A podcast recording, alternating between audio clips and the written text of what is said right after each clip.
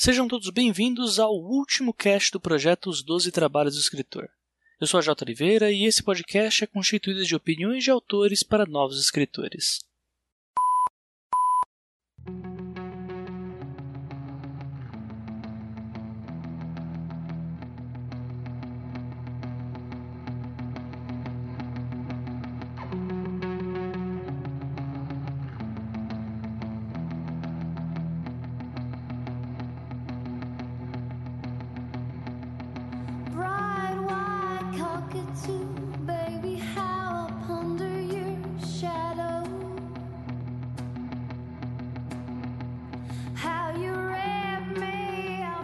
Caro ouvinte, como você já sabe, essa será a segunda parte do episódio que fala sobre a importância da leitura. Dito isso, eu decidi não elaborar nenhum texto sobre o assunto, visto que o do episódio 7A já resume tão bem o meu sentimento sobre esse simples ato de folhear páginas. Ao invés disso, eu preferi dedicar a abertura desse último programa a você, que foi meu companheiro ou companheira nessa jornada hercúlea denominada como os 12 Trabalhos do Escritor. Pois foi você, ouvinte, que me mostrou o quanto o material desse projeto deveria ser absorvido por aqueles que almejam ser mais dignos de suas histórias. Foi você quem me ajudou a aperfeiçoar a edição, as análises, o conteúdo, sempre enviando suas críticas, opiniões, essas injeções de ânimo que vieram através da página, das redes sociais, ou mesmo pessoalmente, nos eventos em que eu disse que compareceria. De princípio, o objetivo era criar material para futuros escritores. Mas depois de um tempo, a coisa passou a crescer exponencialmente, e a cada feedback recebido, a ficha caía sobre o fato de um simples arquivo de áudio ser capaz de mudar a vida de pessoas. Eu te digo que foi indescritível. Posso dizer que foi uma sensação quase terapêutica, pois me fez ouvir coisas que eu precisava ouvir enquanto passava por momentos que ninguém jamais deveria passar. É engraçado como às vezes olhamos a nós mesmos como fracassados sociais, tendo certeza de que o conteúdo que produzimos não passa de sonhos amargos e sem graça, que jamais serão consumidos por alguém um dia. Então chega o primeiro agradecimento, depois o segundo. Começam a chegar textos, alguns mal escritos, outros dignos de inveja, mas todos carregados de vontade, esforço e gana por conseguir uma história melhor a ser contada. Aos poucos surge a sensação de que criei um monstro do qual não serei capaz de controlar. Professores me pedindo permissão para usarem o conteúdo dos 12 trabalhos em ambiente acadêmico. E na hora que a ficha do ouvinte cai, e há a descoberta de que o fim chegará no episódio 12, uma avalanche de perguntas sobre o assunto me afogaram dentro de uma caixa abarrotada de e-mails. Esses são alguns casos dentre tantos que você, ouvinte, me fez passar. Pedir a continuação de um produto trabalhoso e que exige tempo livre, pesquisa e dinheiro, coisa que nesses tempos de crise, já sabe, né? Até que me prove o contrário, eu posso dizer que sou o único podcaster que não tem equipamento de gravação, internet digna, programas pagos de edição ou mesmo um emprego. E agora, vendo essa lista insana de motivos para nunca começar um podcast, eu posso acrescentar que só eu seria louco o suficiente para fazer uma segunda temporada desse mesmo podcast. Independente das dificuldades, seria egoísta da minha parte, após tanto carinho e atenção, não me dar ao luxo de sequer tentar. E essa, meu caro, minha cara ouvinte, é a minha forma de dizer muito obrigado por tudo que vocês fizeram por mim. Já existe um roteiro para a segunda temporada, já foram feitos alguns convites para a segunda temporada, e em dezembro começa a ser gravada a segunda temporada do podcast Os 12 Trabalhos do Escritor. Eu não posso garantir que será rapidamente produzida, tampouco que não precisarei recorrer a algum tipo de financiamento coletivo para acelerar o projeto. Tudo isso é um mistério. A única coisa que eu posso prometer é que vocês terão um conteúdo melhor ou tão bom quanto o que foi apresentado nessa primeira temporada. Então, novamente, Muito obrigado a todos os ouvintes que escutaram esses 12 trabalhos. E a única coisa que eu tenho a dizer para vocês é: aguardem. Recados do episódio eu deixei dessa vez no fim, por ser o último episódio, ok? Então, o resultado do sorteio do Sob Escrita vai estar só após o episódio e também vai ter algumas informações sobre a segunda temporada. Então, fiquem aí com o episódio sobre leitura e também as perguntas dos ouvintes, e até já já!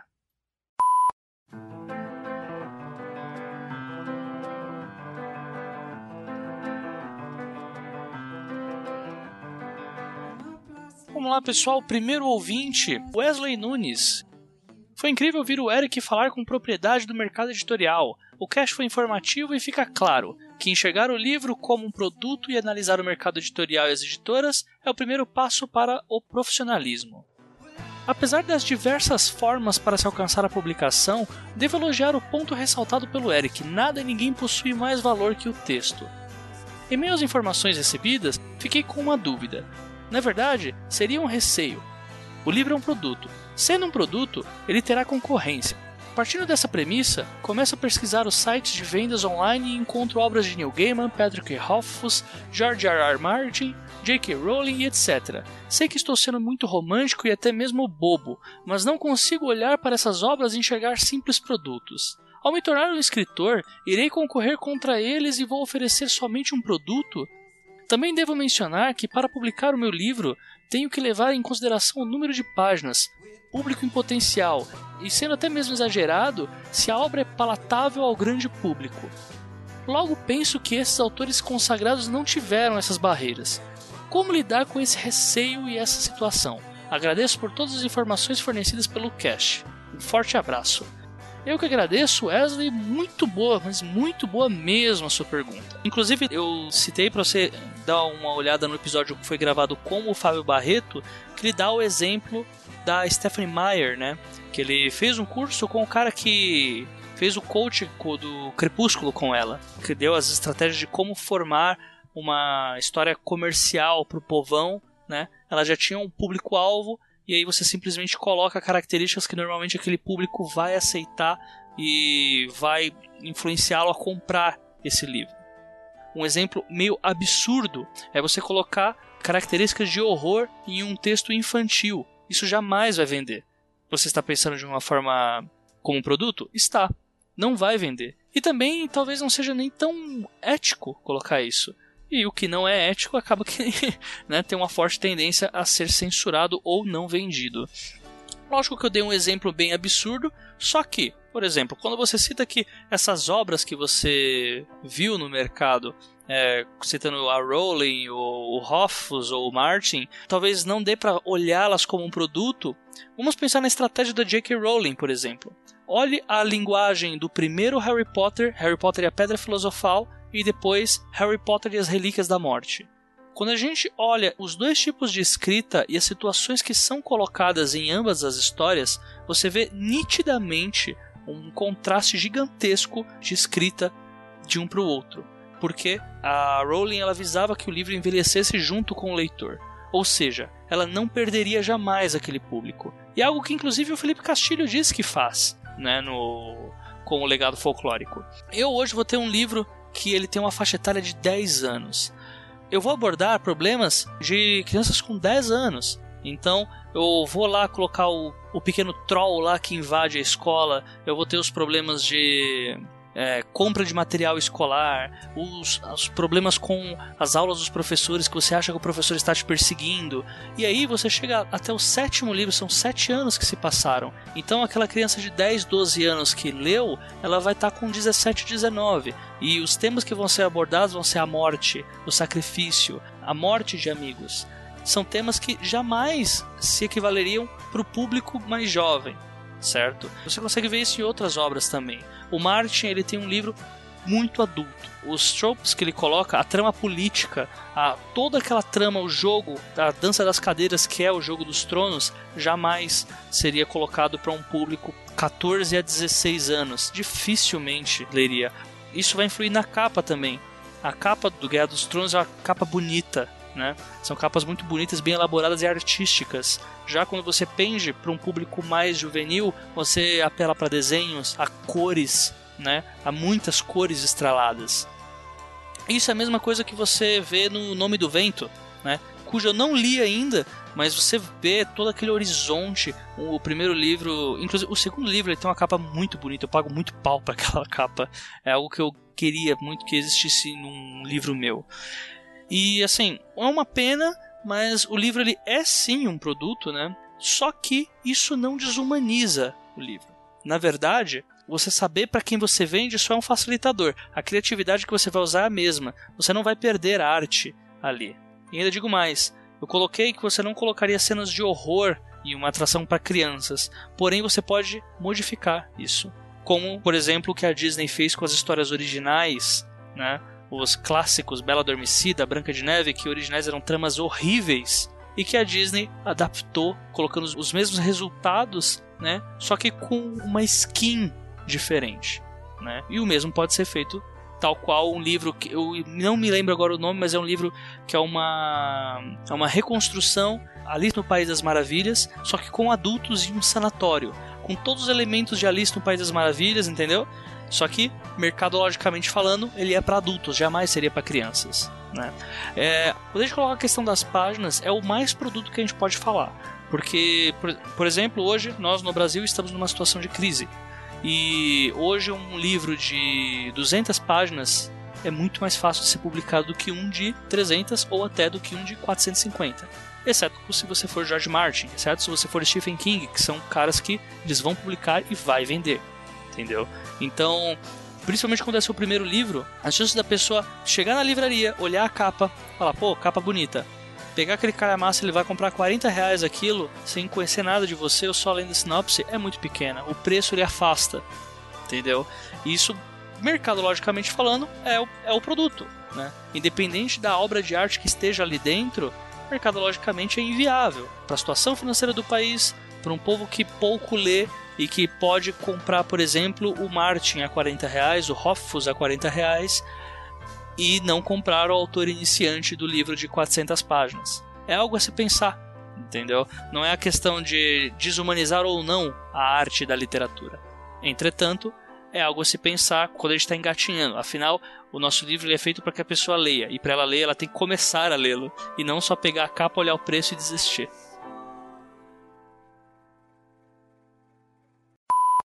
Para o Rafael Montes, leitura não só é fundamental, como também fermenta o escritor com ideias.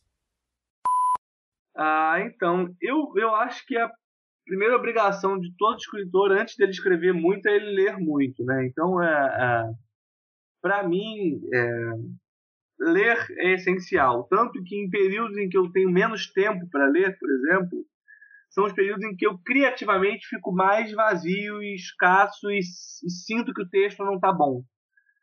É, quando eu estou lendo muitas coisas ao mesmo tempo, vários livros, termino um livro, entro em outro, vou e vejo muito filme, ou seja, consumo muita cultura, eu sinto que o meu texto sai melhor e mais fluido, como se eu tivesse mantendo a, a roda azeitada, digamos assim, e a coisa funciona naturalmente. Então eu acho que a leitura é realmente essencial para o escritor que que se diz sério. E não só a leitura do, do gênero que, que, ele, que o escritor faz, né?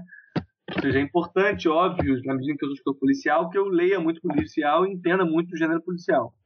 Mas, até para inspirar, às vezes, o que inspira mais é, o, é, a leitura de outros livros totalmente diferentes, em universos absolutamente distintos do que você trabalha, que você escreve, do que te interessa. E é essa leitura que pode te despertar para algo interessante no seu próprio gênero policial, né? No meu caso, policial. Então eu acho que é muito interessante esse, esse jogo, né? Enfim, é, é, é, o quanto mais eu leio, melhor eu escrevo, sem dúvida. Então é importantíssimo para mim, particularmente, ler muito. Quando estou escrevendo algum livro, eu tento ler obras que tenham a ver com o livro que estou escrevendo. É... E também uh, obras absolutamente distintas e que tenham às vezes só o ritmo ou tenham a ver com o gênero.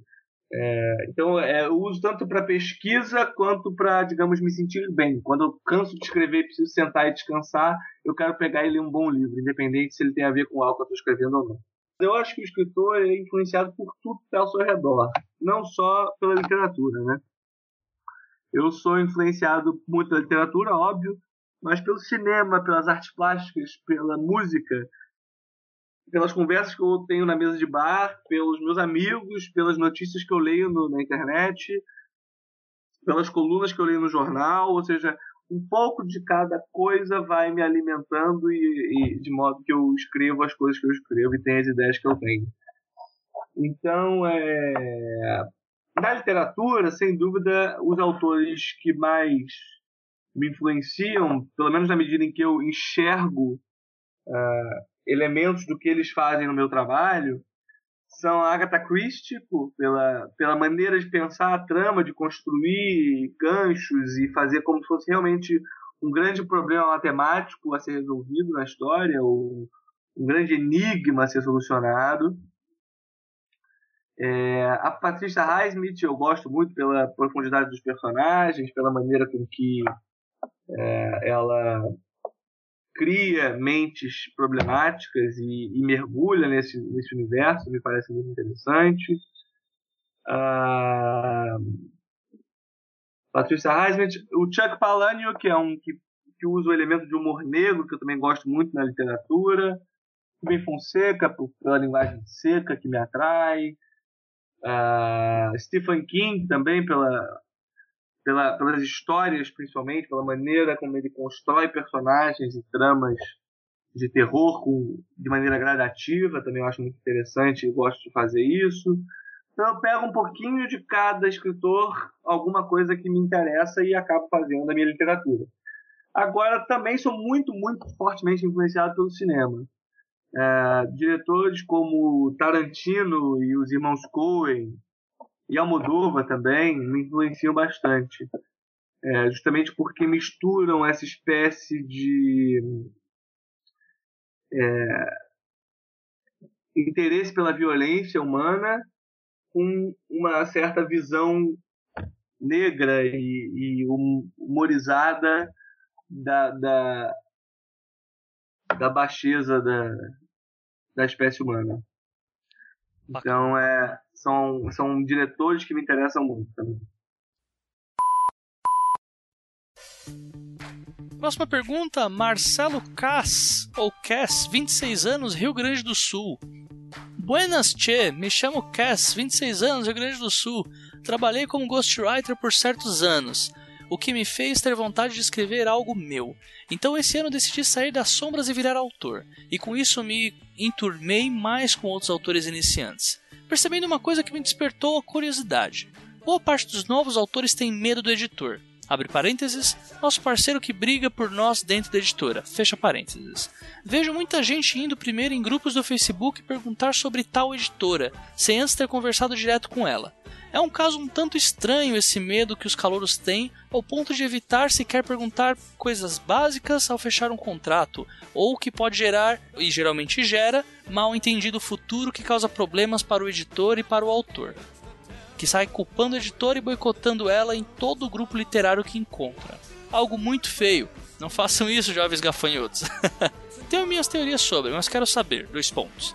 Na visão de vocês, por que acham que existe esse medo? Ou melhor, receio por parte dos autores iniciantes ao se aproximarem dos editores, e ou vergonha de entrar em contato com editoras sem ser para enviar originais. Um forte abraço e continue a escrever. Muito bom, muito bom mesmo. Muito bom aí, Marcelo Cass, ou só Cass, né, como ele pediu para ser chamado. É muito bacana esse questionamento, pois ele vai de encontro com a parte do discurso que o Eric Novello tinha colocado pra gente lá no episódio dele. Depende muito o motivo, assim, o, o Cass, porque vamos supor, ele, o autor ele não quer falar com a editora, mas sobre o que, né? Porque é muito relativo isso. Uh, como o Eric mesmo disse, é muito interessante a gente buscar com outros autores o currículo de uma editora pelo fato do medo de ser enganado. Né? principalmente por essas editoras de antologias da vida, né? ou essas editoras que cobram para fazer um, cobram valores extremamente altos para fazer uma tiragem sem te dar o, o retorno necessário. Eu acho muito justo esse questionamento com outros autores, né? E é até algo plausível é, pois quando, até quando a gente vai mudar de casa, mudar de cidade, a gente geralmente procura saber como que é o local que a gente vai, procura saber como que é o campo de batalha que a gente vai enfrentar, entendeu? Agora, há limites, né? há limites. Eu, por exemplo, não vou ficar perguntando sobre tudo que tem na editora, que senão eu vou acabar enchendo o saco de quem vai ser meu informante, né? Ou senão, cúmulo da insegurança, né? Tipo, nem sempre você ser extremamente inseguro te traz uma imagem legal.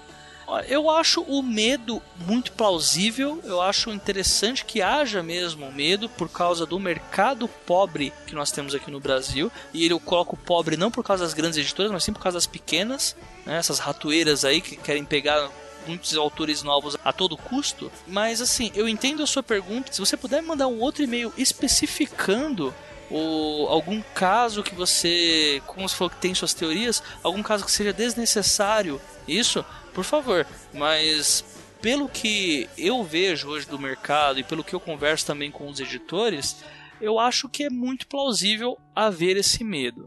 Enfim, é isso. Eu fico na guarda da sua resposta e quem sabe aí na segunda temporada a gente acabe abordando mais uma vez esse assunto.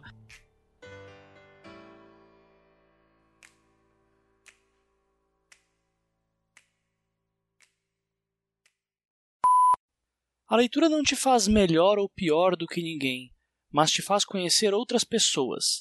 E é essa linha de pensamento que move o Eric Novello até hoje. Cara, assim, eu.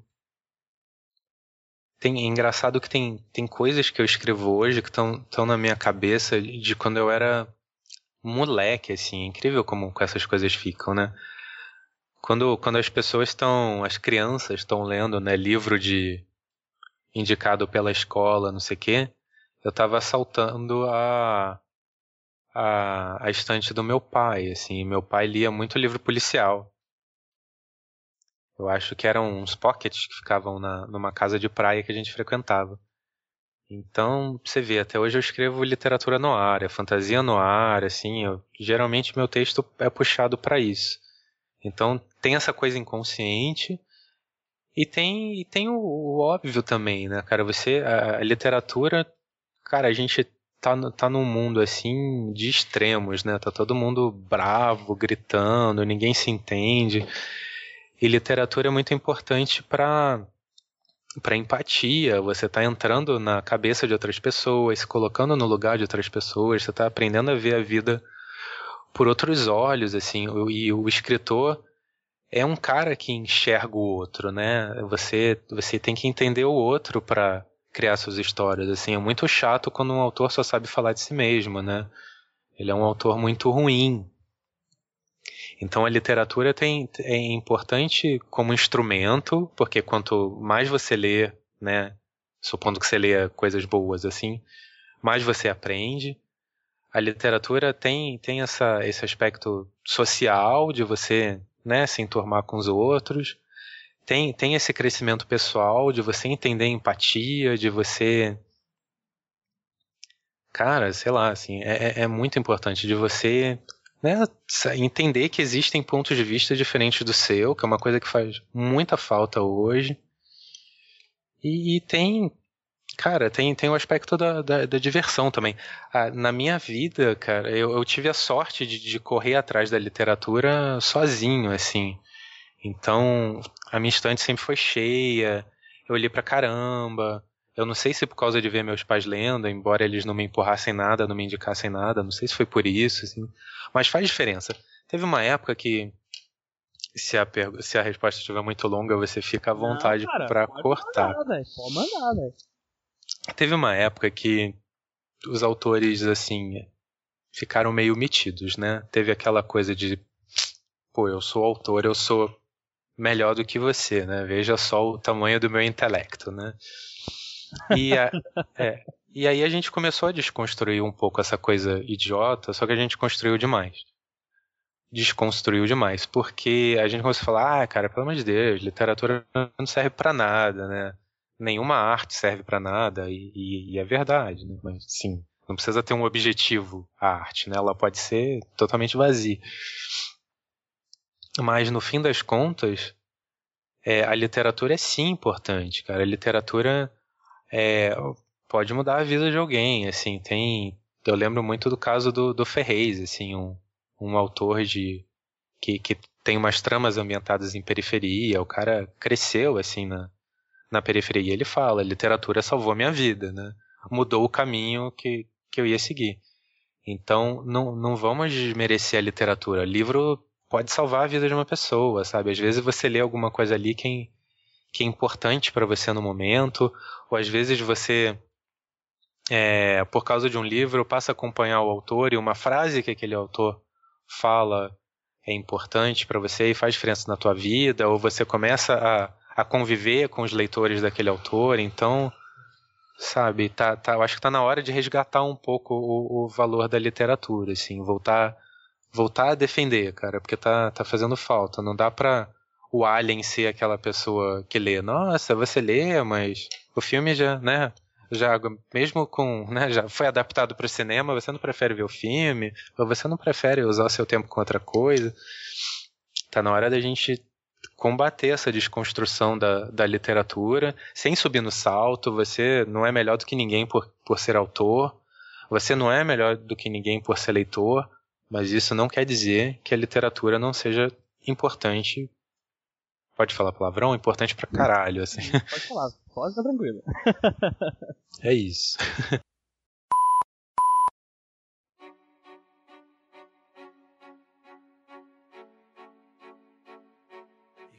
Próxima pergunta é da Jéssica Paulina, 17 anos, Mogi das Cruzes, São Paulo. 17 anos é algo que me deixa muito contente porque o Doze Trabalhos ele acaba tendo um público bem diversificado em relação a gênero, idade, é algo que me anima muito. Eu, quando eu criei o podcast, eu achava que ia ser um público mais cabeçudo, homens bem mais velhos também, né? O pessoal que consome a mídia podcast no Brasil é um público um pouco mais velho, e agora está mudando muito isso, né? E eu vejo hoje no Dois Trabalhos um, um crescimento bem considerável de, de meninas escrevendo, garotos também escrevendo. Muito bom mesmo, eu fico muito feliz com isso. Pergunta: Olá, Jota, tudo bem? Tudo ótimo? Meu nome é Jéssica e comecei a acompanhar o podcast pela indicação do meu professor de literatura na faculdade. Opa! Parabéns pelo trabalho, muito obrigado. Minha pergunta é: é possível mudar de um estilo para o outro no meio de um romance? Eu já li muitos livros técnicos, mas nenhum que aborde esse tipo de caso. Porém, no cinema ou em séries eu vejo isso acontecendo de vez em quando. Por que não é abordado? Você acha que é possível? Então, essa é uma pergunta que ela já foi repetida algumas vezes. Em literatura eu tenho alguns exemplos, mas não são muito agradáveis. O Philip Colbert tem elementos assim meio, meio policiais nos livros dele, porém ele sempre trabalha com um elemento fantástico, então acaba fazendo essa mistura. Agora, mudar completamente o estilo eu acho bem difícil. E nisso eu ressalto alguns problemas. Por exemplo, a capa. A capa do livro, ela vai mostrar o que, que é aquele livro, qual que é a cara dele. Você vai ter que fazer uma coisa bem mirabolante para conseguir chamar atenção com um livro com um estilo que vai pro outro. A capa é, é o livro, é a cara do livro. Então é algo bem difícil assim da gente conseguir é, fazer com que o leitor não se sinta enganado no meio do livro, desde que a trama não não o convença, lógico. Segundo ponto, sinopse. Como que você vai fazer uma sinopse uma trama que muda, assim. E isso eu tô considerando se a, essa mudança de estilo for um plot twist ou uma, uma das viradas do livro. Eu estou caminhando agora numa trama, sei lá, fantasia total, high fantasy. Eu lá num high fantasy muito louco, nas terras tolkienianas, e vai na metade do livro meu personagem principal acorda, na verdade é o mundo real ali, entendeu?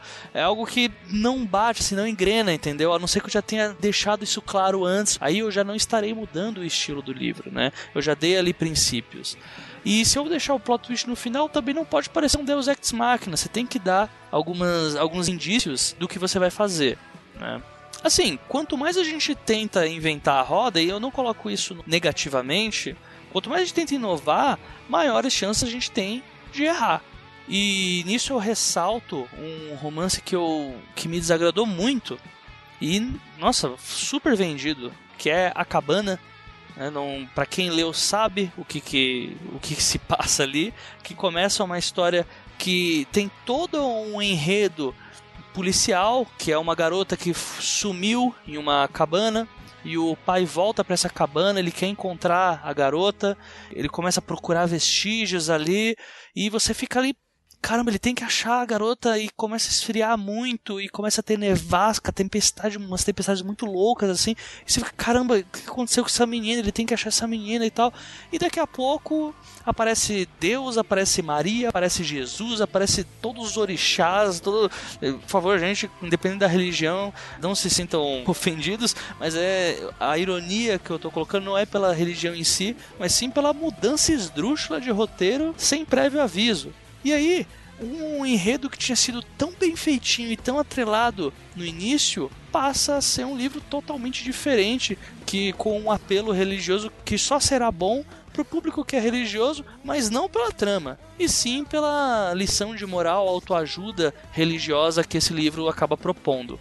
Ou seja, a primeira parte do livro ela não adiantava de nada pela capa, que é uma capa que ela induz você a, a crer numa trama mais policial. O enredo, ah, uma garota sumiu e o pai vai procurá-la. Será que ele vai conseguir encontrar a garota? Isso é enredo de um suspense, um thriller, um policial, enfim. Você quer que o passo 1 um, ele esteja nessa cabana. Passo 2, ele vá procurar essa garota. Passo 3, ele acha ou não acha. E não um monte de coisas espirituais, é, independente da religião, como eu disse, é porque simplesmente não cabe na trama, não me foi passado isso. A capa e a sinopse me enganaram. 20% do livro acaba sendo o enredo que chama a atenção pela capa, e os outros 80 é uma conversa religiosa infinita, um sermão da montanha que não acaba mais. E nem no final a gente consegue ter o, o gostinho do que a gente leu ali no começo, o que, o que acaba pegando a gente. Enfim, é um risco que acaba se tomando e eu não aconselho ninguém a fazer dessa forma. Entendeu? Agora, a gente vê, por exemplo, em Harry Potter, que é fantasia, elementos de suspense. E a trama ela é ótima, mesmo assim. Você consegue colocar suspense num, em fantasia. O que não dá, na minha opinião, é a gente tá lá nas nossas terras tolkienianas e daqui a pouco meu personagem ele acorda e ele acorda na sua casa lá no Bom Retiro. Tipo, o que aconteceu, gente? Você não informou aquilo antes da história. E lá na metade do livro ele acorda e você sabe que tudo aquilo é uma mentira. Você foi enganado metade do livro. A não ser que você deu indícios disso e não acabou saindo como um Deus Ex Machina. Então há de ter muito cuidado e caso tenha ficado alguma coisa pouco clara, é só você mandar e-mail mais uma vez que eu acabo te respondendo, ok?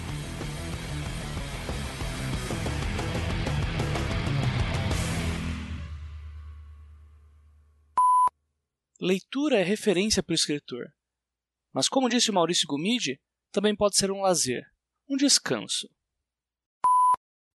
É, Não, eu acho o seguinte, eu acho que a leitura, ela é um, ela é uma, ela é, ela é obviamente base para escrita, para escrita, ela é um, ela é um complemento para escrita, né? Ela te dá, ela te dá ela te dá, quer dizer, elementos, ela te enriquece. Acho que ela enriquece tanto em termos de, de, de, temas mesmo, né? Mas de, quer dizer, formas de você escrever. Quanto mais você lê, mais você incorpora uh, uh, formas de, de, né, de, de, você contar a sua história. Uh, acho, não acho, quer dizer, que é muito salutar pelo menos no meu caso, ler um gênero só ou ler o meu gênero, né? Eu, assim, eu gosto muito de ler drama e romance, que é o que eu escrevo, é, mas eu leio outros tipos, eu leio suspense, eu leio policial, eu leio uh, né, os clássicos, eu acho que, acho que tudo isso vai te enriquecendo para você mesmo hum, botar tudo isso dentro do caldeirão, né? Juntar com as suas experiências, com as suas histórias, com as coisas que você vive e tal e, e, daí você, quer dizer, moldar a sua forma de, de escrever. Eu, eu sempre cito muito que, a, no meu caso, né, é muito, uma, muito próprio, mas acho que muito autor tem isso também, eu tenho muita influência, por exemplo, dos filmes na minha, na minha, na minha escrita, eu tenho muita influência da, das músicas na minha escrita, e tem, obviamente, muita influência demais do, do, né, de, de, de, de livros na minha, na minha, no, né, no meu jeito de escrever. Eu sempre enquanto eu estou uh, escrevendo um livro, né, durante o processo de escrita de um livro, eu, eu, eu em geral eu paro de ler porque uh, eu, aí enfim me falta tempo, né, para eu para eu para eu ler também e também não quero me influenciar demais pela escrita de algum livro que eu estou lendo naquele momento mas durante o processo de escrita eu costumo ouvir muita música e ver muito filme e tal. Acho que isso é uma coisa que me ajuda demais enriquece demais a minha forma de, de escrever. Mas entre um livro e outro eu, eu geral eu fico um tempo aí um ano praticamente né por exemplo este livro que eu tô, o livro que eu estou escrevendo agora que é meu sétimo livro eu estou começando a escrever agora, comecei nesse mês, né, mais ou menos no início de novembro, sendo que o livro que eu lancei esse ano, que se chama Surpreendente, eu comecei a escrevê-lo em uh, setembro do ano passado. Então, eu escrevi até janeiro, fevereiro e fiquei março, abril, maio, junho, julho, agosto, setembro, outubro, fiquei nove meses Uh, praticamente sem escrever nada. Então, é o momento em que eu paro para ler. Aí eu, eu, em geral, eu leio alguns alguns clássicos e também leio eu leio muito livros que estão que estão hoje que são livros novos atuais assim. Eu leio muito, muito tenho lido muito livro de dos meus amigos escritores é, tenho lido mesmo assim né o por exemplo durante a Bienal eu comprei muito livro nacional praticamente praticamente eu só comprei livro nacional né, dos meus amigos eu gosto de ler uh, leio muito os livros que que hoje são os best-sellers, né, que estão aí nas, nas gôndolas principais, muito para entender o que que essa o que, a turma hoje está lendo, está gostando. Eu gosto de, né, de, de, de meio que receber essa, essa, essa informação, né? Uh, da mesma forma que leio clássicos, por exemplo, que isso também te enriquece, né, na, na, na sua forma de escrever. Uh, eu acho que é, é assim, é, é, é muito difícil um autor ele escrever sem, sem, sem um, ser um bom escritor, sem ser um bom leitor. Isso é um tremendo de um clichê falar isso, mas é, mas acho que é muito, é isso mesmo, é, sabe? É porque é você, você, é, principalmente quando você começa a escrever muitos livros, né? Você tem que tomar cuidado para não ficar sempre a, me a, mesma escrita, exatamente a mesma coisa. Você acaba repetindo frases, é interessante. Às vezes, quando eu estou escrevendo, às vezes eu falo, caramba, acho que eu já escrevi essa frase em algum livro. Aí eu volto para ver, hum, caramba. Ou seja, quanto mais livros de outros autores você lê, mais você enriquece a sua forma de você escrever também. Uh, não que você copie, não, não é, seria cópia, mas você, como eu falei, você junta aqui num, num tremendo caldeirão ali com as suas experiências, com as suas Uh, né, com as coisas que você vivencia né, durante o dia, né, durante os dias, em, em, vista daquela história que você está querendo contar, e aquilo ali é, eu acho que né, se torna a sua forma de escrever. o que eu acho muito importante é que o autor, é que, um, é que o leitor, por exemplo, um leitor que me segue, né, já leu meus seis livros, eu acho muito importante que quando ele abra o meu sétimo livro, quando ele vá abrir meu sétimo livro, ele comece a ler e fale, ah, é Maurício Comide, ou seja, eu reconheço a forma dele escrever. Você cria um jeito próprio de escrever a sua cara ali, você consegue botar o seu DNA ali dentro. Né? Por mais que pareça uma coisa difícil, porque existem milhões de autores né, que já escreveram e tal, por aí fora, mas é importante você tentar achar a sua, a sua, própria voz e tal. Isso é uma, isso é uma também é uma coisa que se fala muito né, sobre a arte de escrever, que é você encontrar a sua, a sua própria voz. E, e é, é, é, muito difícil, você não vai achar uma coisa tão original assim, a ponto de pessoa, né, você ser único. Não, isso obviamente é o resultado de uh, né, de muita leitura, de muita de influência de outros autores. Eu acho que é por aí mesmo. A gente, nós somos resultados de, de, né, de tudo que a gente leu e tudo que a gente viveu, tudo que a gente ouviu, tudo que a gente é, né, assistiu e tal, e por aí afora. E, e os livros são, quer dizer, fundamentais nesse processo.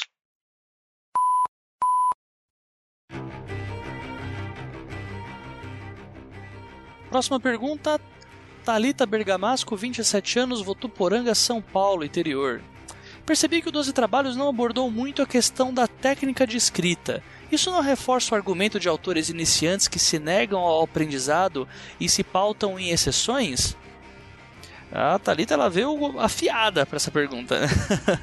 é mais uma questão que muitas pessoas acabam fazendo e é algo que a gente já abordou lá no segundo episódio, né? Que o Barreto ele foi super feliz quando ele, quando ele dá os exemplos sobre as pessoas que se pautam né, nessas exceções e provavelmente foi o episódio que deve ter marcado a Talita para ela citar exatamente essa, essa, essa frase do Barreto. E assim, foi muito bom você ter colocado isso em pauta. Quando eu fiz a pauta do 12 Trabalhos, eu fiz baseado em questionamentos que eu fiz a outros autores iniciantes e também a dúvidas pessoais que eu tinha. Através de tantas dúvidas que foram respondidas, o que deu a entender é que muito se sabe ou se acha que sabe sobre técnica, mas nada, nada se sabe sobre a imagem do autor. E quando a gente fala sobre imagem do autor, a gente entra em vários problemas que vão cara, até, desde você não saber lidar com críticas e você se manter preso ao seu texto por causa disso, achar que seu texto não tem nada a melhorar, até o manuscrito que você manda para a mesa do editor que o cara nem vai abrir porque está mandando para editor errado, uma editora que não publica aquilo que você está enviando, entendeu? E assim, é, esse foi o único motivo, o principal na verdade, por eu não ter optado por fazer um podcast técnico. E também porque, como eu disse a temporada inteira, há podcasts que completam o 12 trabalhos nesse quesito, que é o caso do Gente que Escreve e do Três Páginas, certo? Então, a próxima temporada ela vai ter um viés um pouco mais técnico, só que também em um âmbito em que eu vejo que há uma necessidade de mudança, que há uma necessidade que se abra os olhos. Mas agora, respondendo à pergunta no que se refere ao reforço dessa cultura underdog de que é possível ser autor sem estudar, e até teve um outro ouvinte que mandou alguns exemplos. Teve, teve ouvinte que citou Machado, teve ouvinte que citou Murakami, J.K. Rowling. E olha que a J.K. Rowling estuda super bem os textos dela. Ela estudou muito bem para fazer o Harry Potter. Como diria o pessoal, ela não tirou da bunda essa fórmula, né? E a síndrome de underdog ela afeta as pessoas.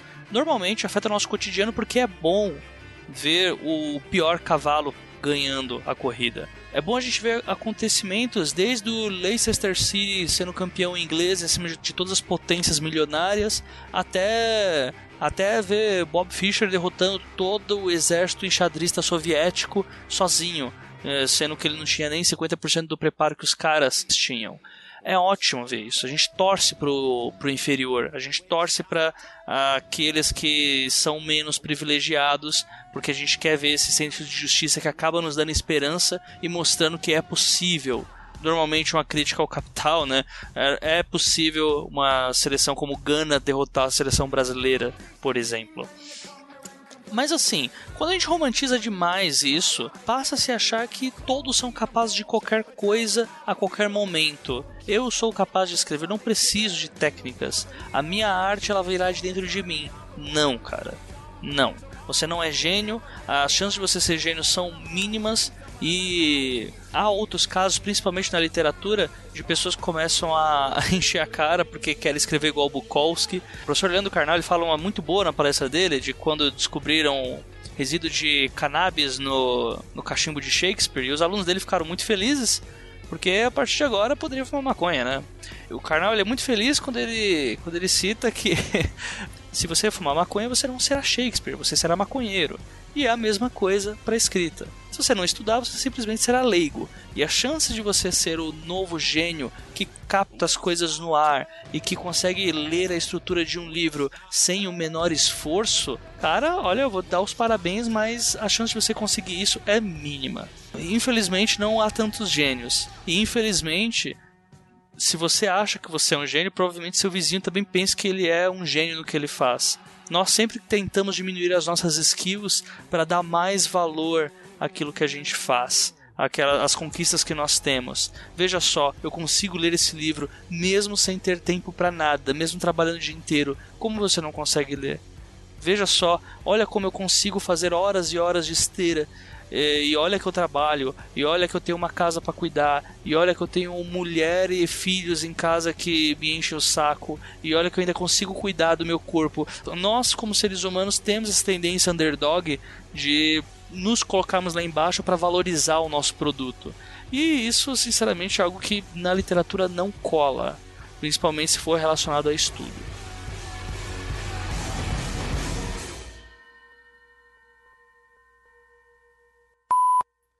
Gustavo Magnani preferiu não só falar sobre leitura, mas também sobre a atenção perante traduções e a literatura contemporânea. Ah, escritor que, que se diz escritor, mas não lê, ou que diz que não gosta de ler e tal. É, olha, eu fiquei chocado a primeira vez que eu postei algo do tipo e vi que existe uma grande parcela de escritores, ou pessoas que querem ser escritores, que acham que não precisam ler. Assim, isso para mim foi o fim do mundo. Isso para mim foi assim, foi não, foi, assim, pessoas comentaram, olha, a minha ideia é muito original, eu acho que eu não posso ler, porque se eu ler, eu posso acabar descobrindo que existem outros por aí, acabar modificando, envenenando a minha ideia e aí tinha esse comentário, basicamente, mais ou menos assim. Tinha, sei lá, 60 curtidas em cima desse comentário. Eu fiquei absurdamente abismado, chocado. Eu falei, cara, as pessoas estão falando se elas acham que elas podem escrever um livro sem ler. Elas acham que elas não precisam ser leitores. E, então isso me deixou um pouco assim com o pé atrás quando eu vou falar que é necessário ler para ser escritor, o que pode parecer óbvio. Às vezes a gente é pego de surpresa né? e não é tão óbvio assim.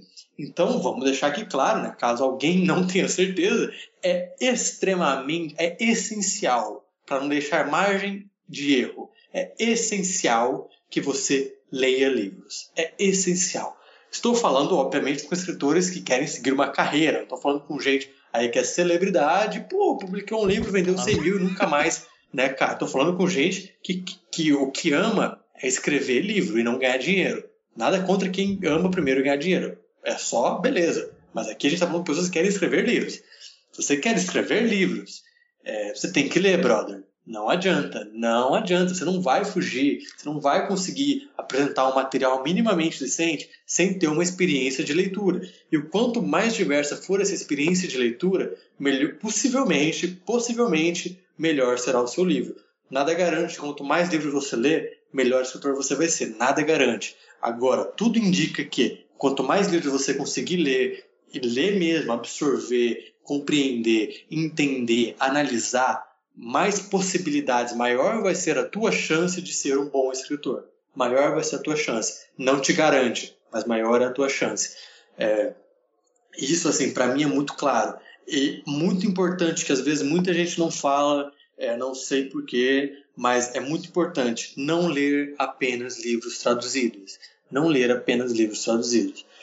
Por melhor que seja a tradução, por melhor que seja o tradutor, a forma como aquele livro foi pensado, a forma como a linguagem daquele livro foi pensada, ela foi pensada em outra língua. Ela foi pensada, tudo bem, o tradutor pode ser o melhor possível e adaptar ao português. Mas para você ter um conhecimento, uma experiência com a linguagem portuguesa brasileira, a linguagem portuguesa nascida aqui no Brasil, que é criada aqui e utilizada por pessoas, escritoras aqui, você só vai conseguir ela plenamente lendo autores nacionais. E isso, para você, isso, você lendo autores nacionais, você vai perceber todas as nuances, as possibilidades, as brincadeiras, as piadas, os jogos de linguagem. Tudo isso só vai acontecer se o Ulisses, do James Joyce, fez um jogo de linguagem em inglês é muito difícil que o tradutor tenha conseguido traduzir sem uma nota de rodapé a brincadeira, o conceito, a, a inovação que ele fez com a linguagem.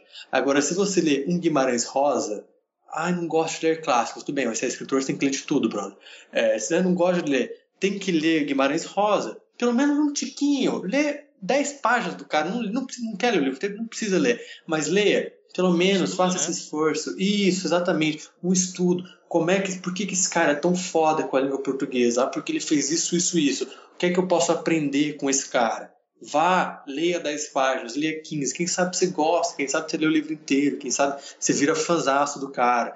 Então, é, esse conhecimento, escritores que, que levam a linguagem de uma forma muito poderosa, como Graciliano, é, como Guimarães, como Machado, como um cara mais novo, Raduan Nassar, que escreveu Lavoura Arcaica, esses caras, a gente tem que ler, você pode não gostar, mas a gente tem que ler para aprender, para entender o que eles fizeram com a linguagem. Ariano Suassuna tem que ler para ver o que, que o cara fez, entendeu? Para aprender. Pô, onde que eu posso, como que essa experiência, como que esse requinte da linguagem dele pode enriquecer na minha literatura. E é isso. Assim, eu acho que no geral, os escritores vão falar que a leitura é importante e tudo mais. Eu acho que essa eu posso tentar dar um diferencial de agregar essa mensagem que ler literatura brasileira é muito importante, não só para prestigiar o autor brasileiro, mas para aprender a linguagem, aprender a linguagem portuguesa brasileira, entender como ela funciona, ver como as pessoas fazem para descrever as coisas no português, a nossa língua.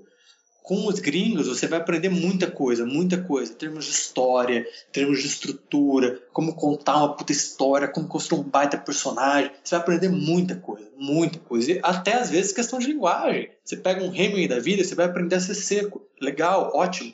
Mas a linguagem, a língua portuguesa brasileira é a melhor forma e esse é o teu material, essa é a tua ferramenta, essa é a forma como você vai apresentar a tua obra ao mundo, é com a língua portuguesa brasileira, então é ela que você tem que conhecer. Eu não estou dizendo conhecer a gramática, mas conhecer a língua.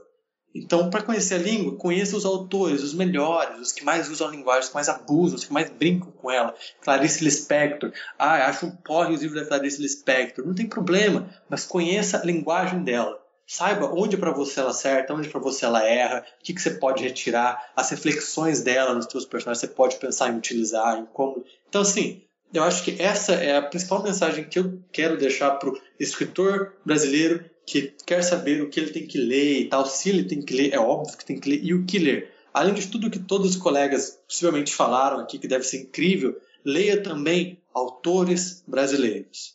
E bons autores brasileiros, para você aprender o como aprender com a língua. E além dos bons, leia também os contemporâneos, para saber como se faz a língua hoje em dia.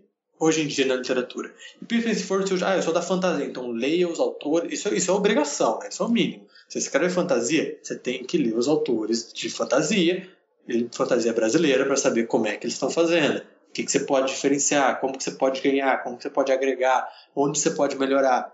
Acho que se você escreve um gênero, o mínimo é ser um puta especialista desse gênero.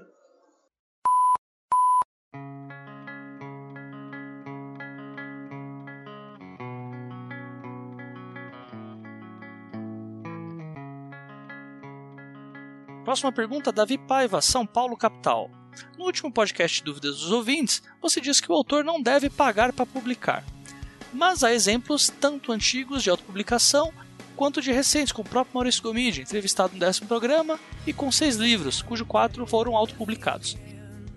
Ao meu ver, se o autor acredita no sucesso do seu produto, bem escrito, revisado, diagramado, com bela capa, trama atraente, etc., tem condições de arcar com uma tiragem independente de seu número, investir no próprio bolso é acreditar no seu potencial. E você, o que acha disso? Há um pequeno erro nessa pergunta que está no começo, que é quando eu digo que o autor não deve pagar para publicar. Revendo o episódio, eu deixo bem claro que isso é uma exceção para as antologias. Jamais você deve pagar para participar de antologia. Jamais. É algo que, inclusive, eu já até conversei com o Davi mesmo quanto a isso. Lembrando que no episódio mesmo eu destaco que naquela pergunta que era sobre antologias não se caracterizava para autopublicação, que eu sou super a favor. Mas seguindo essa pergunta, hoje se a gente for colocar a autopublicação, eu acho muito justo, porém deve ser feita com muito cuidado. Agora, pelo que? Picaretagem? Não, nada do tipo. Só que quando você vai trabalhar sozinho, você está assumindo que você vai conseguir exercer a função que a editora tem, que é a distribuição, conseguir uma revisão boa, a capa, conseguir uma campanha de marketing interessante, fazer com que as pessoas cheguem até seu livro. E são coisas que não são nem um pouco fáceis. Lá fora, a autopublicação ela começou a ser muito utilizada por alguns autores que já são famosos, né? Que eles já são capazes de ter os seus próprios. Os, ela, eles já têm os seus fãs e tudo que eles publicarem vai ser vendido. Eu, eu cito Stephen King como exemplo de alguém que o que ele criar vai vender. Né? Ele poderia ser um maravilhoso autor independente. Mas assim, hoje principalmente colocando no, no quesito Brasil, é muito difícil você conseguir uma publicação independente e conseguir vender. Você tem que fazer um trabalho árduo. E com certeza compensa, porque você tem 100% dos lucros, mas é um trabalho difícil. Tem que se pensar muito bem antes de fazer. Eu sou totalmente a favor, mas claro, desde que o autor pense muito bem antes de investir em si próprio. Né? Afinal, o princípio de qualquer batalha é você conhecer o campo de guerra antes de chegar até ele. Né? E quem conhece o campo acaba se dando bem. Quem não conhece o campo acaba se tornando presa. Agora, uma coisa que é bem interessante ressaltar é que não há só a questão da publicação independente. Né? Ao mesmo exemplo que eu dei lá na pergunta das antologias, que agora esse exemplo serve tanto para antologia quanto para a publicação independente, são as plataformas de crowdfunding. No episódio especial do dia do podcast, eu fiz a indicação do, do Mundo Freak, que o autor é o Andrei Fernandes, e ele conseguiu uma campanha em três dias batida do livro dele. Saiu um livro com capa dura, uma maravilha. A campanha no fim ela dobrou. O Mundo Freak é um podcast sobre casos insólitos. Podcast que fala sobre assombrações, a paranormalidade. E o livro dele tem tudo a ver com isso. Ou seja, o público comprou a ideia, o público quis comprar o livro e eles pagaram e simplesmente arrebentaram na meta. Saiu, saiu o jogo de tarô, o livro acabou saindo com capa dura até. Fizeram caneca, se não me engano, fizeram camisa também. O negócio foi incrível, incrível. A campanha invejável, mas também porque o André ele pesquisa muito bem. Como eu falei, planejamento é tudo. Quando você conhece o campo, você sabe lidar com as regras que ele te proporciona.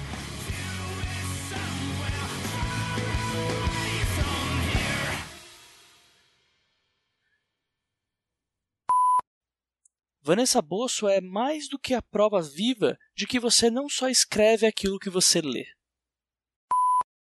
Bom, a leitura, primeiro que te estrutura, né? Estrutura a tua cabeça, estrutura a tua forma de, de ver um, um texto e, nossa, te dá milhões de, de possibilidades, né? Você está lendo um livro, você vai criando coisas em cima e imaginando, então quando você vai escrever, você usa a mesma técnica de leitura na, na escrita. Então eu quero que a pessoa tenha X sensações, eu vou escrever de uma forma que ela tenha essas sensações, ou que ela tenha uh, determinadas visões.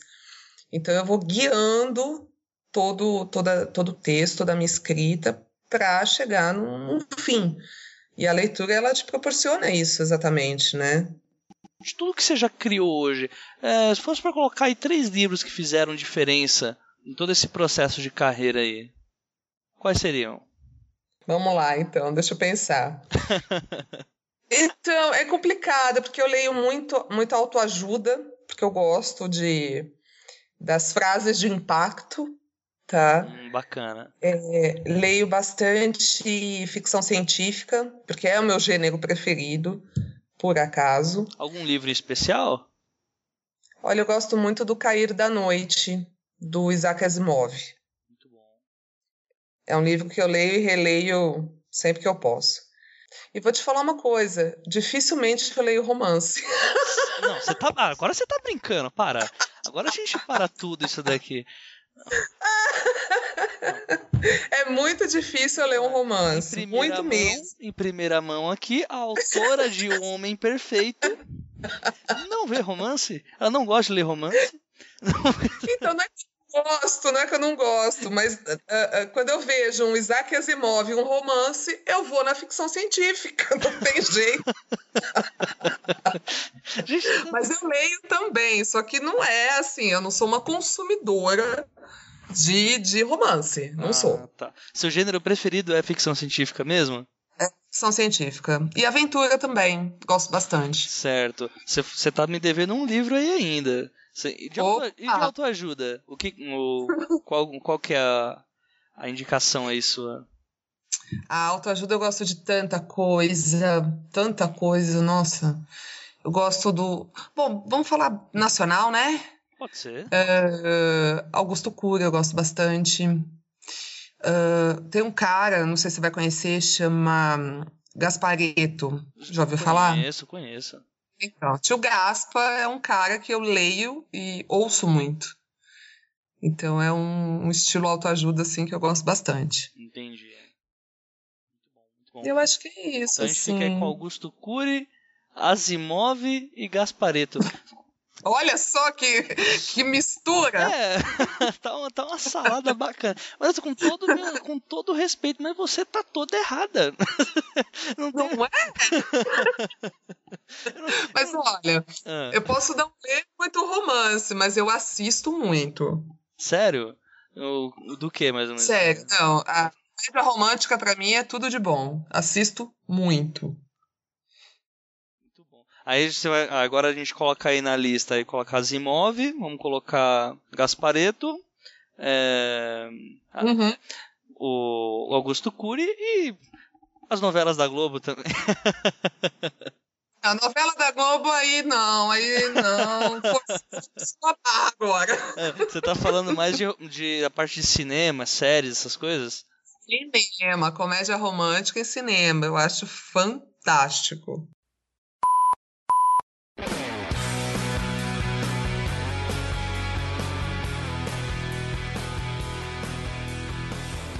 Próxima pergunta é do Áureo J. Mesquita da Rocha, 21 anos, Piauí. Ó, mais um aí diversificando a idade. E ei, olá a todos os ouvintes desse Hercúleo episódio. Ô louco! E muito obrigado a Jota por essa trabalheira toda que você deve enfrentar para alcançar a gente com tantas dicas excelentes. Palmas pro você. Eu que agradeço, eu que agradeço, Áureo. Ok, agora para começar mesmo. Tem uma coisa que eu fiquei curioso. O AJ, com exclamação no fim. O que anda escrevendo? O que faz? O que come? Hoje no 3 pontos. Não, não, não, não, sério. Se pudermos contar um pouco mais sobre o AJ escritor e seus textos, seria muito bom conhecer um pouco mais do host dos trabalhos. Muito obrigado aí pelo carinho, Áureo. Duas perguntas que eu recebi que foram bem, bem pessoais, né? Eu achei bem, bem interessante. Tinha recebido algumas outras, mas sempre relacionada nesse ponto, assim também. Vou deixar aqui linkado aqui na, na descrição do episódio o podcast que eu gravei lá com o Enéas Tavares, não o Dois Trabalhos, mas sim o Bestiário Cast, uma iniciativa que o Enéas teve de podcast após a entrevista que ele teve aqui conosco, e onde ele trabalha com serviço transmídia, que é as pessoas que escolhem uma mídia para trabalhar e acabam transcendendo ela, jogando para outros parâmetros. E no caso eu como escritor acabei fazendo um podcast de escrita, acabei sendo o primeiro convidado desse podcast. Já outros já foram também, mas eu vou deixar aqui acentuado o meu episódio, que é onde eu falo sobre o background dos trabalhos, como que eu fiz, quais foram os planos, objetivos, as dificuldades, ah, o que eu mais gostei de fazer, enfim, vai estar aqui na descrição do episódio. Mas, pela audiência rotativa, respondendo sua pergunta, hoje eu, a Jota, sou mais um, assim como os ouvintes, que busca ser mais digno de suas histórias. Hoje eu tenho duas musas inspiradoras que são pouco conhecidas hoje na atualidade, né? Que um é, se chama George R. R. Martin e o outro se chama Chuck Palahniuk, né? Os autores respectivamente de As Crônicas de Gelo e Fogo e do Clube da Luta, né? Particularmente o livro da minha vida é o Tormento das Espadas, é para mim é uma obra de arte e isso pode todos os clássicos que eu já li, eu vejo a, eu não consigo definir como que a cabeça do Martin gira, né? Para criar aquele tabuleiro escroto que é no, do terceiro livro e girar as peças com tanta facilidade, com tanta fluidez e de um jeito totalmente imprevisível. Uh, são as minhas duas inspirações. Os meus textos que eu tenho hoje no Watchpad, que é o que eu liberei para o pessoal aqui, são testes que eu normalmente faço, sem estrutura. Normalmente eu gosto muito de testar minha voz em estilos que não são os meus, né? Então eu tenho lá continho com thriller, conto em cyberpunk, é, algum terror, horror, assim, mas nada muito sério, assim, nada tão estruturado. Até muita gente diz que é um erro fazer isso, né? Mas eu simplesmente não me importo, é um teste da minha voz e eu quero ver o feedback naquela, exatamente naquela rede social que é o Watchpad. Ver qual é a aceitação do público dependendo do trabalho que a gente tem em cima de um determinado texto. Hoje, o, não sei nem se eu deveria dizer isso, mas o romance que eu tenho em preparo, em fase de preparo, é, é uma trama fantástica. Eu, o meu gênero mesmo é fantasia, gosto muito. Tem, fiz o máximo para não deixar isso é, escrachado, né, com os convidados, que eu, se depender de mim, ia ter só convidado de fantasia, né? Aquele lado do subconsciente que busca os autores que você mais lê. Mas eu consegui uma diversidadezinha e muita gente faz essa pergunta qual que é o estilo que eu gosto mais e tal. E tá aí respondido, é fantasia. O texto hoje que eu tenho, acho que não dá pra, não dá pra dizer muito ainda sobre o que eu tenho, mas já há algumas respostas é, editoriais. Algo interessante, né? E algumas pessoas, betas que estão lendo, estão gostando bastante do, do que foi feito. É o texto que eu trabalho já há muitos anos. né? muitos anos é colocar demais. É um texto que eu já trabalho há cerca de dois ou três anos. Né? Comecei com um coaching literário e hoje eu trabalho com ele sozinho e tô para mandar já para revisão crítica. Enfim, logo logo, quem sabe, né? Se os deuses aí, se as musas deixarem, talvez vocês terão um autor já publicado apresentando todos os episódios dos trabalhos, né? Por enquanto, como eu sempre digo, vamos todos buscar ser dignos de nossas histórias.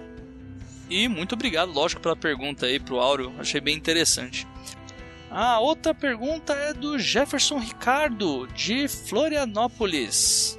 E assim, ela é muito parecida com a do Áureo, até vou deixar no mesmo bloco, que é para você, Jota, qual foi a parte mais difícil e a parte mais legal de gravar o podcast? Também uma pergunta que se repetiu bastante, eu escolhi a dele por ter sido a mais, é, mais curtinha assim para ler, né? E assim, da parte do podcast, eu posso citar duas difíceis e duas muito legais que aconteceram. A primeira parte mais difícil foi na época de gravação, foi em 2014, finalzinho ali de 2014, eu tava com pressa para publicar, porque eu, eu realmente eu me programo muito antes e acaba que no finalzinho rola uma ansiedade para que a coisa é, saia do papel de uma vez, né? Que que você não só grava e você quer ver qual que é o feedback do público. E nessa fase eu fiquei dois meses sem conseguir o contato com nenhum autor. Eu tive seis cancelamentos de autoras, né? Autoras e alguns autores também. Teve autora que casou, teve autora que mudou de país, teve autora que o cachorro pegou fogo, teve autor, teve um autor, é, agora já posso revelar, que é, teve o Ivan Mizanzuki, lá do Anticast, host do Anticast, que a gravação com ele simplesmente falhou porque na hora que ia salvar o arquivo da gravação a energia acabou e foi muito infeliz, assim, tipo, fiquei muito puto. Foram dois meses parado com um projeto totalmente estático. Foi uma fase que eu realmente pensei que não ia sair mais do papel, que tava tudo dando errado. E eu falei, cara, realmente tá muito difícil. Não, não sei se vou conseguir. A segunda, muito ruim, foi o primeiro hater, né? O primeiro hater a gente nunca esquece. Que foi quando eu postei o episódio com o Felipe Colbert. Eu tava postando em alguns grupos e teve um grupo que um determinado administrador excluiu o post e começou a me difamar loucamente. Aí ele veio na minha janela falou que eu não, não era ninguém para fazer um podcast desse porque eu não era publicado, que eu não era ninguém na Night pra. Eu, eu coloquei inclusive essa pergunta junto com a do Áureo, porque acaba tendo ah, acaba tendo esse mesmo viés. E como eu não era ninguém na Night para não era publicado, eu não era ninguém para poder fazer um conteúdo desse para os ouvintes. Conversamos, ele continuou com o discurso dele, então acabou que eu simplesmente falei dane-se e bloqueei. E aí o problema é que coincidentemente, por uma coincidênciazinha do destino, surgiu um fake, né? Um fake muito estranho. Esse fake ele começou a, a tirar prints de publicações antigas minhas com erros de ortografia, coisa de 2010, 2011, e começou a postar na página dos trabalhos, começou a postar num, num chat privado comigo, é, mostrando que ele ia provar para todos que, que eu não era digno de passar o conhecimento dos trabalhos para ninguém. E foi algo que me incomodou muito. Eu não estava preparado para algo tão gratuito e foi algo que me tirou o sono muito, inclusive. Mas acabou que depois de um certo tempo ele não, não falou mais nada, né? E eu, eu também não me desanimei tanto, eu não me desanimei para gravar, simplesmente foi uma encheção de saco. Eu fiquei muito puto com o tempo que uma pessoa consegue dedicar para para atrapalhar a vida de outra pessoa. Enfim, né? Coisas da vida, fatos e fatos. E agora, os dois melhores momentos o melhor momento do podcast, dos trabalhos, foi quando eu recebi o e-mail do Hamilton Kabuna. Lembro até hoje o, o nome do ouvinte, que o Hamilton, ele é... Hamilton ou Hamilton ou Hamilton, ainda não sei. Que, que ele fala que vai usar o, o 12 Trabalhos lá na, na oficina de, de quadrinhos e literatura que ele tem lá no Rio de Janeiro. E foi algo que tipo, foi a primeira vez que, que eu tomei esse baque assim, né? E como era no terceiro episódio ainda, foi um choque de realidade para mim, foi algo que me deixou muito contente. Eu não tinha dimensão do quanto que isso poderia ajudar outros autores e me deu uma injeção de ânimo assim espetacular. Assim, foi muito interessante. Eu, foi um dos dias que eu fiquei muito feliz assim com o podcast.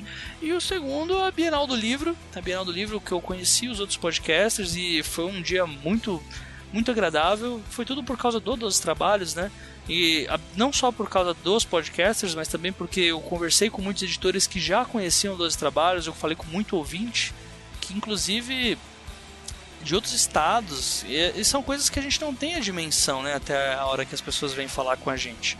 Eu fiquei realmente muito feliz, são, são dois momentos assim que ficaram marcados assim para mim, acho que dificilmente vão sair da minha memória, né? O inclusive o caso do Hamilton, depois o Enéas fez a mesma coisa lá na na faculdade de Santa Maria. Teve um, mais uns dois ou três ouvintes que são professores que também estão usando 12 trabalhos em suas aulas. E assim, é, eu não diminuo o que eles fizeram, muito pelo contrário, eu acho que é uma ação incrível e não pelo meu conteúdo, mas sim pela, por sabermos que há professores que estão interessados em trabalhar literatura mais a fundo, né? Mas esse, em especial o e-mail do, do Hamilton ou Hamilton ou Hamilton me deixou muito, foi um baque assim emocionante assim para mim.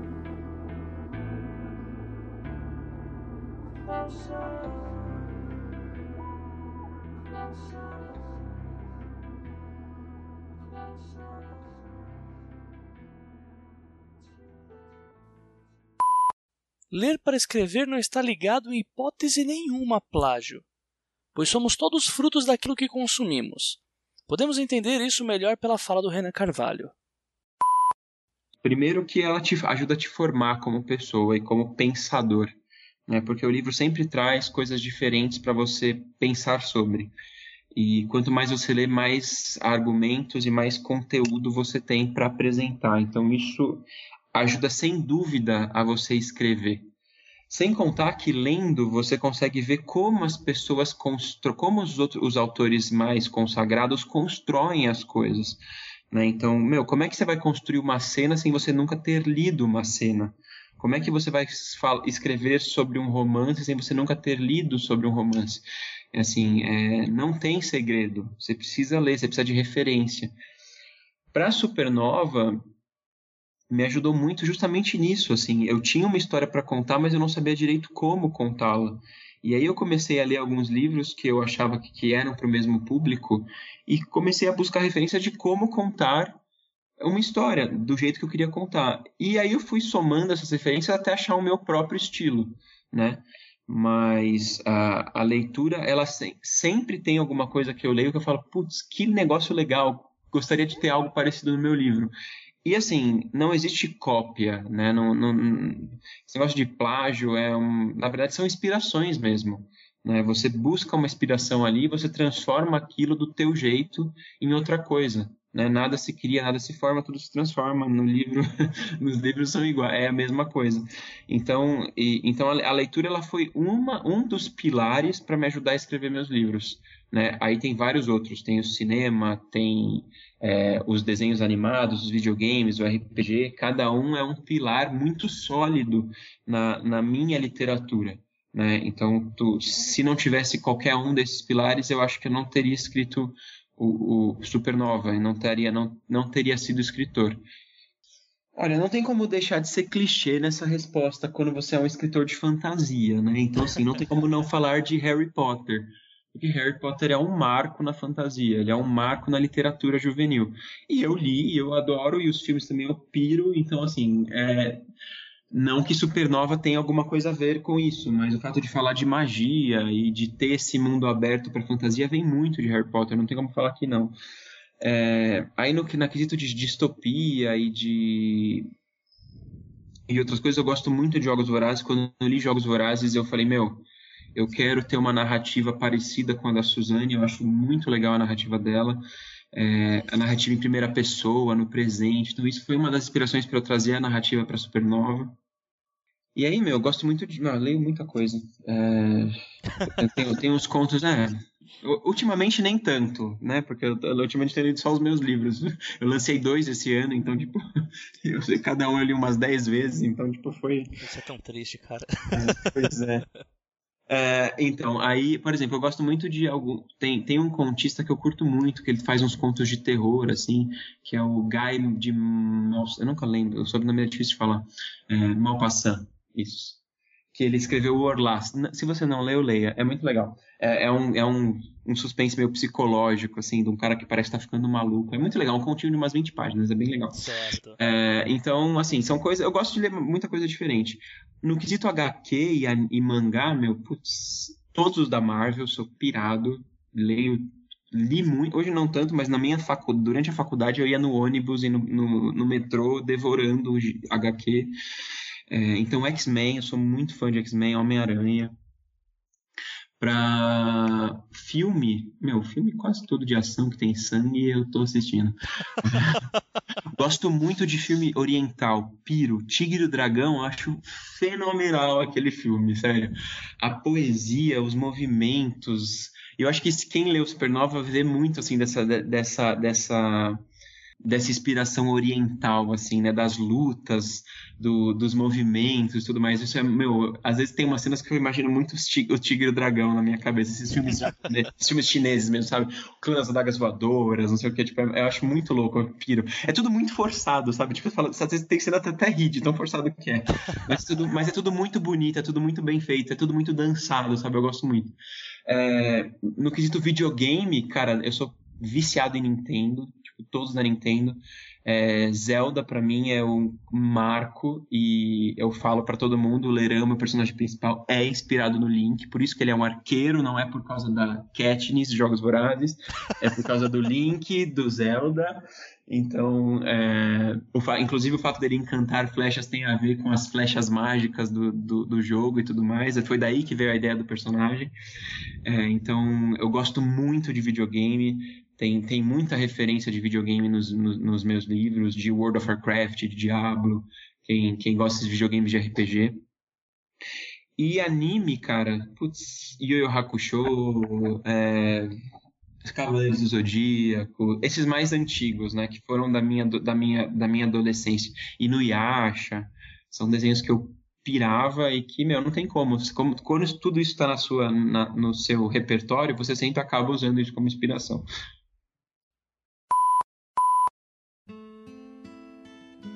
Próxima pergunta, Janaína Bianchi Pin. 27 anos, São Paulo, interior, cidade de Paulinha. Fala Jota, demorei, mas vim com a minha dúvida sugestão. Na verdade, não sei como classificar, talvez seja só um comentário. Aqui no Brasil, temos a cultura de querer publicar nosso primeiro livro de uma forma ou de outra. Se não rolar uma publicação tradicional, como em geral não rola, de maneira independente. E sim, eu mesma fiz isso. Mas fora, especialmente nos Estados Unidos, a trajetória de carreira mais comum aos escritores de ficção é aquela em que, pelo menos, o primeiro original não é publicado, ou ele é descartado, ou é totalmente reescrito, geralmente depois da publicação de outras obras. Essa evolução experimental, entre aspas, geralmente vem associada ao estudo de escrita criativa e à criação de histórias. Eu acho, sinceramente, que o nosso mercado só vai crescer quando tivermos essa visão, quando tivermos coragem de matar nossos queridinhos, entre aspas, que é uma expressão bem conhecida lá fora. Infelizmente, um dos mecanismos do mercado que impedem essa evolução natural é justamente a publicação via Vanity Press. Como será que a gente consegue quebrar esse ciclo? Além de ficar tocando sempre nesse assunto, como você fez no cast e tantos outros produtores de conteúdo também fazem. Olha, o Janaína, inclusive, essa pergunta é algo que deveria estar na cabeça de quase todas as pessoas que, que almejam trabalhar com escrita, né? Principalmente quando a gente entra nessa coisa de matar os nossos queridinhos, tem muitos autores que têm aquele livro que considera o livro de gaveta, né? Que é o livro que nunca vai sair dali de dentro. O Enéas, acho que ele cita isso. Ele tem alguns livros de gaveta também. O, o Castilho tem um livro de gaveta também. M muitos autores têm livros de gaveta, gente. É normal. A prática do desapego é algo super justo na literatura, principalmente porque quando a gente está encantado com, a, com um determinado texto, com uma determinada ideia, a gente acaba não vendo os erros que ela possui. Uma coisa que é interessante ressaltar, e eu vejo muito isso quando as pessoas pedem para eu dar uma olhadinha no texto, para fazer uma, uma crítica, ver o que está faltando, o que está sobrando. Muitas pessoas acabam recebendo as críticas mas ah não, mas essa parte eu preferi permanecer com ela. E tudo isso é apego. É apego excessivo a algo que não está bom. Ao invés de perguntar o porquê que aquilo não está bom, ter motivos e aprender, não, ah não, essa parte eu acho que não tem que ser tirada. E sempre se pautando no argumento de que não, é você autor que tem a decisão final. Ok, é você autor que tem a decisão final. Entretanto, há de se separar a paixão da lógica.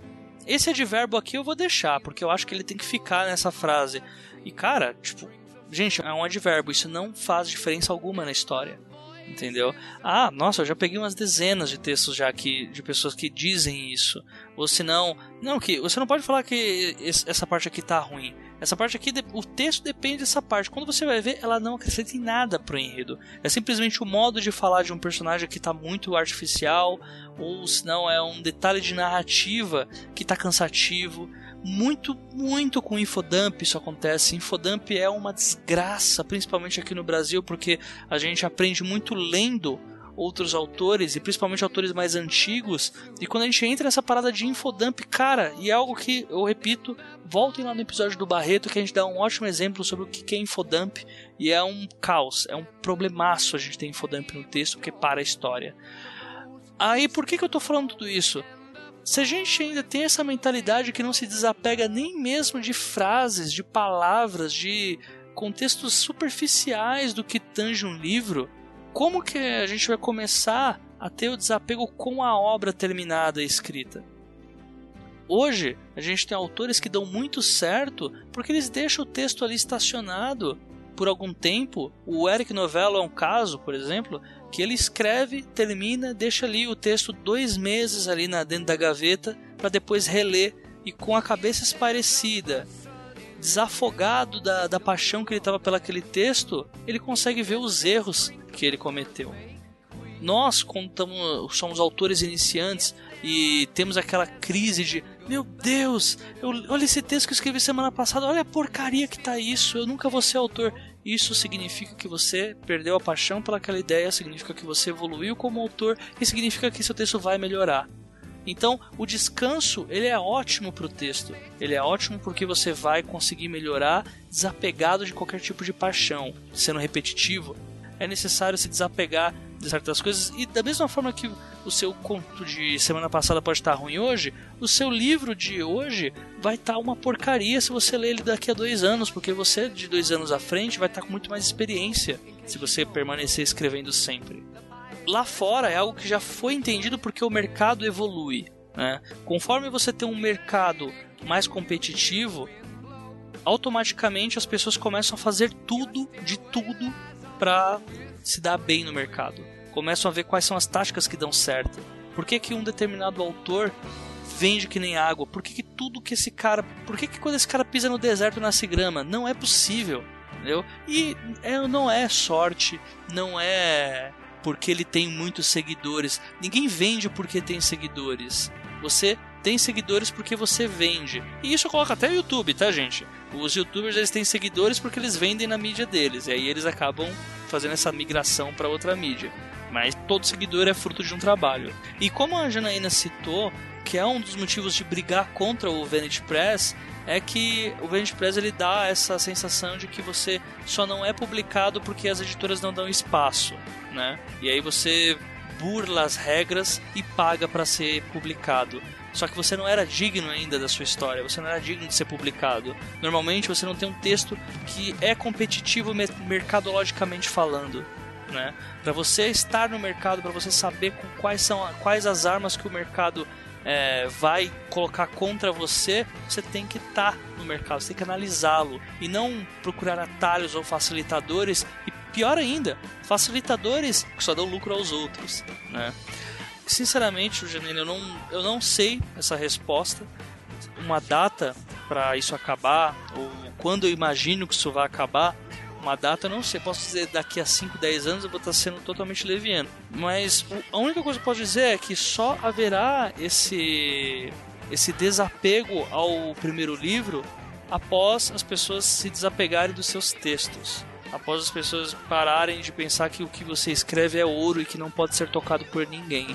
que talvez as dicas que sejam colocadas por pessoas que não estão felizes com o que você escreve possam ser coisas adaptáveis ao seu estilo de escrita e que são coisas que possam te melhorar como escritor. A gente entra naquele clichê: se o leitor não gostou do seu texto, a culpa não é dele, a culpa é sua. Você que não, não foi competente em prendê-lo. Ou ele não gosta do seu estilo. Dificilmente vai ser o estilo.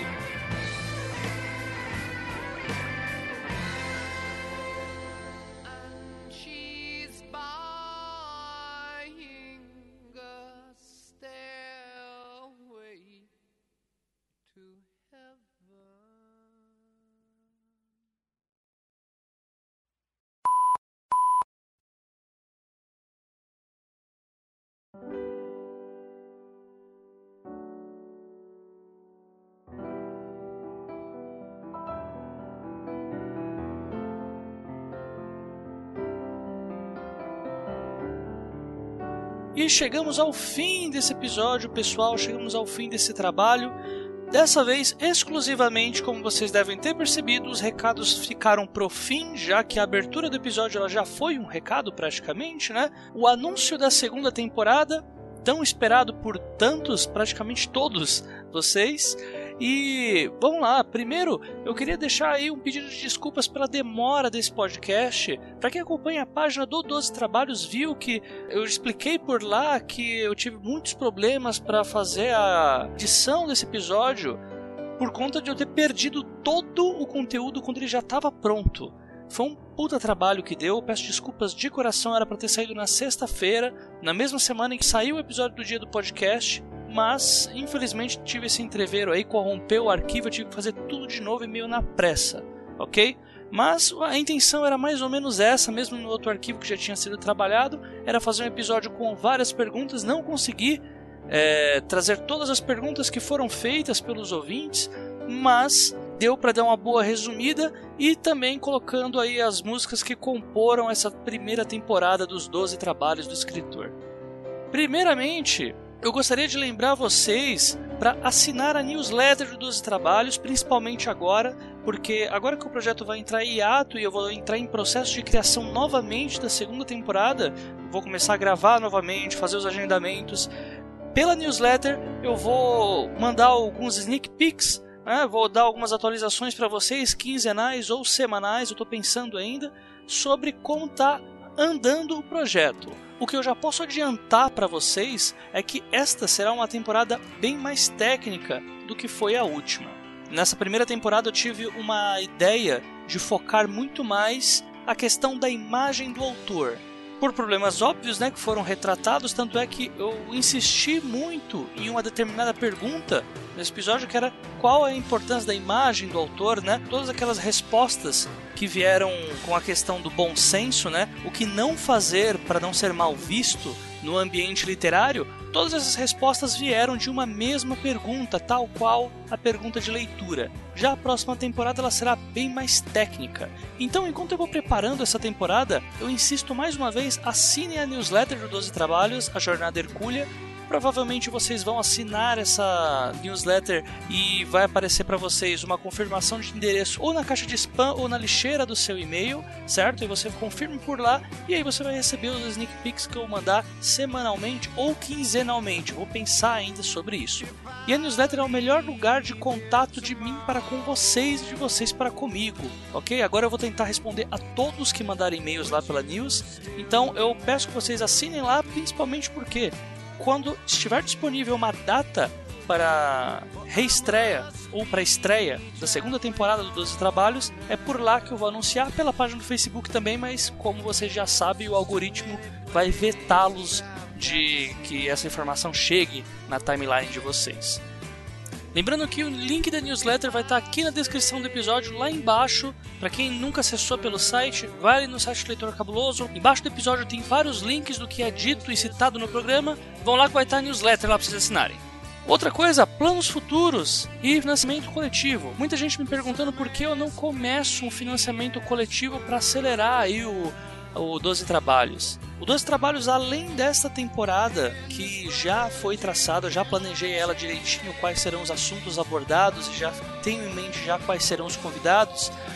talvez nenhum convidado vá ser repetido da primeira, tá? Só para avisar. O plano é fazer a segunda temporada aos moldes da primeira, com alguns episódios bem mais diferenciados, um ou dois episódios bem diferenciados assim do, do comum, mas é, aprofundado na questão da literatura. E os planos futuros são de ampliar o 12 Trabalhos. Eu penso já um outro projeto que eu tenho em mente já, na verdade dois projetos que aí sim eu dependeria de um financiamento coletivo e quando eu tiver a ideia para apresentar, eu vou apresentar para os ouvintes, vou apresentar no Apoia-se ou em qualquer outra plataforma e ver o que, que vocês acham. Hoje eu vou tentar fazer o 12 Trabalhos sem a questão do financiamento coletivo. Se precisar no meio do caminho, se eu ver que não vai dar mesmo, eu vou recorrer a essa ferramenta, mas só por última opção mesmo, simplesmente porque eu acho que eu consigo. Hoje, se eu fizer um financiamento coletivo, eu investiria em microfones, gravação externa principalmente, porque há autores que eu gostaria muito de gravar com, mas que é impossível colocá-los no Skype para conversar, e também investir em equipamento para mim ou em divulgação do podcast, né? O que seria ótimo para crescer dentro da mídia e para trazer mais pessoas que escrevem para ser mais dignos de suas histórias. Então eu estou adiantando essas boas novas aí para vocês, é a boa nova do Senhor 12 Trabalhos chegando mais uma vez, tal qual era lá no início do podcast. E se os planos derem certo, muita coisa tem de nova aí para acontecer. Eu tenho muitos planos já, não só sobre o 12 Trabalhos em si, mas sobre uma extensão do 12 Trabalhos que é, é um projeto que, sinceramente, ele, em ponto de vista literário, ele é muito grande e me dá muito orgulho de ter pensado nesse projeto, que é um projeto que é capaz de mudar mentes, que é capaz de mudar a cabeça de pessoas no que se refere ao ponto de vista da sociedade e tudo isso graças ao poder da literatura.